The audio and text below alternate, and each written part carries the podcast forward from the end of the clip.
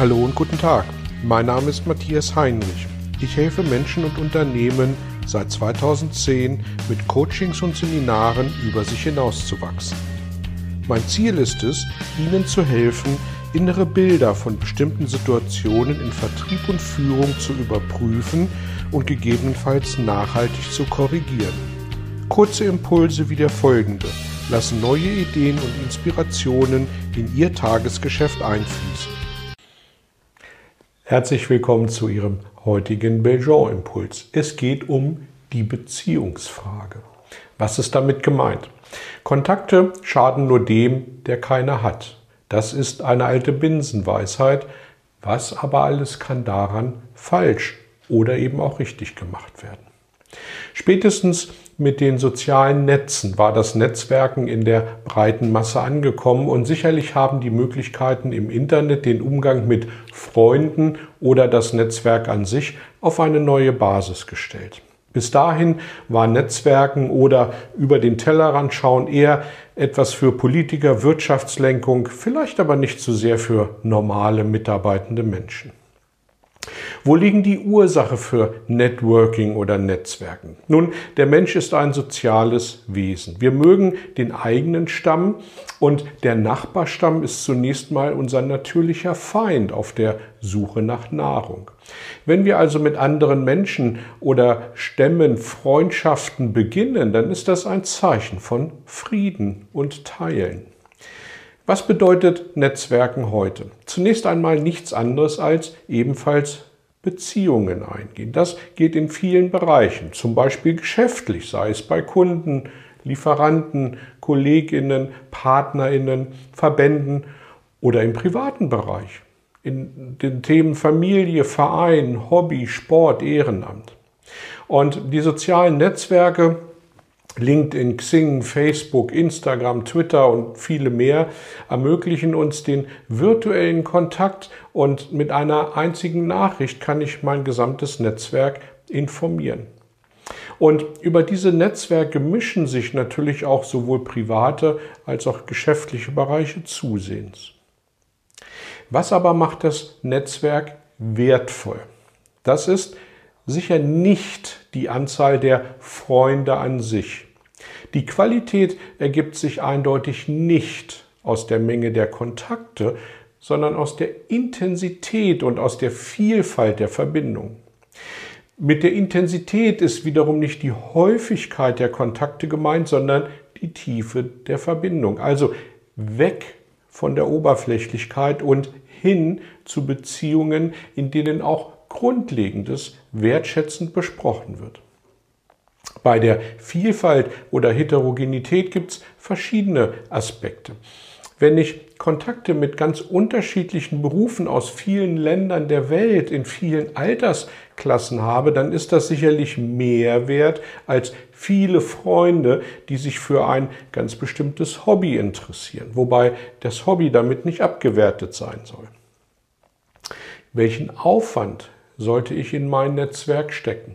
Nun, das kommt natürlich immer darauf an, wie wichtig mir ein lebendiges Netzwerk ist. Und um an dieser Stelle ausdrücklich Schubladen zu bedienen, ein Beamter im mittleren Dienst partizipiert vielleicht weniger als ein Selbstständiger, der seine Produkte oder Dienstleistungen über ein gutes Netzwerk in den Markt bringen kann. Wenn also die Frage der Notwendigkeit geklärt ist, sollten wir uns eines sehr klar vor Augen führen. Ein gutes Netzwerk am Leben zu halten, ist immer direkt mit einem Aufwand an Zeit verbunden. Und je besser und verlässlicher mein Netzwerk ist, desto mehr Zeit werde ich investieren müssen. Warum sollte ich diesen Aufwand dann treiben? Als Mitglied in einem guten und wertvollen Netzwerk bekomme ich zum Beispiel jederzeit Antworten, wenn ich in den Wald hineinrufe. Diese Anregungen, Ideen, Ermutigungen oder auch manchmal gut gemeinten Warnungen helfen mir im eigenen Tagesgeschäft über den Tellerrand zu blicken und das häufig bevor das Kind in den Brunnen gefallen ist. Und allein das ist nicht zu unterschätzen, denn es fehlt naturgemäß die emotionale Bindung meiner Netzwerkpartner an das Thema, welches ich gerade bespiele. Wie merke ich, welches Ansehen ich in meinem Netzwerk habe? Netzwerken ist immer eine ausgewogene Kombination von Geben und Nehmen oder von Fragen und gefragt werden. Einseitigkeit führt dabei immer zur Verzerrung. Und wichtig ist, dass das Netzwerken mit Geben anfängt und am besten mit uneigennützigem Geben. Der Ansatz, ich gebe dir was, wenn ich was von dir bekomme, ist aus meiner Sicht an dieser Stelle falsch. Richtig ist die Einstellung, ich freue mich, dir was zu geben, und zwar ohne jeglichen Hintergedanken. Wie baue ich mir ein gutes Netzwerk auf?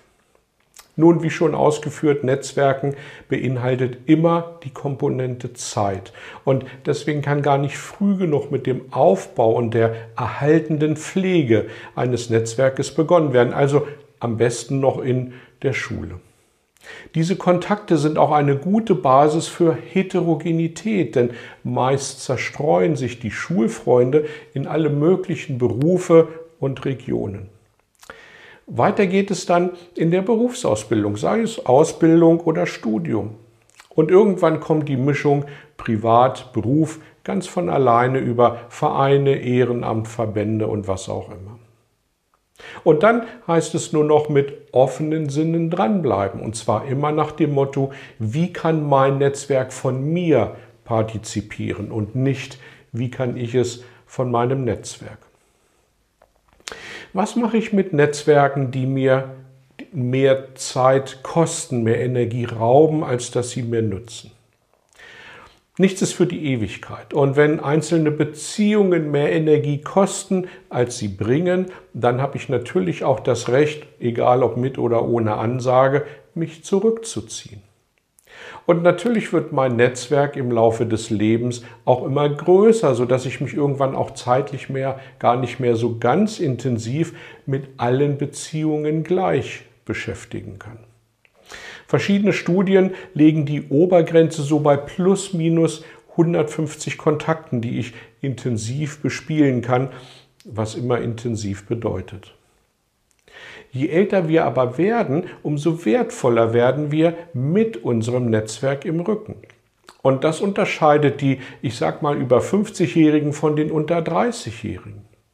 Und eine gute Mischung in den Abteilungen besteht sinngemäß auch immer in dem Austausch dieser Generationen.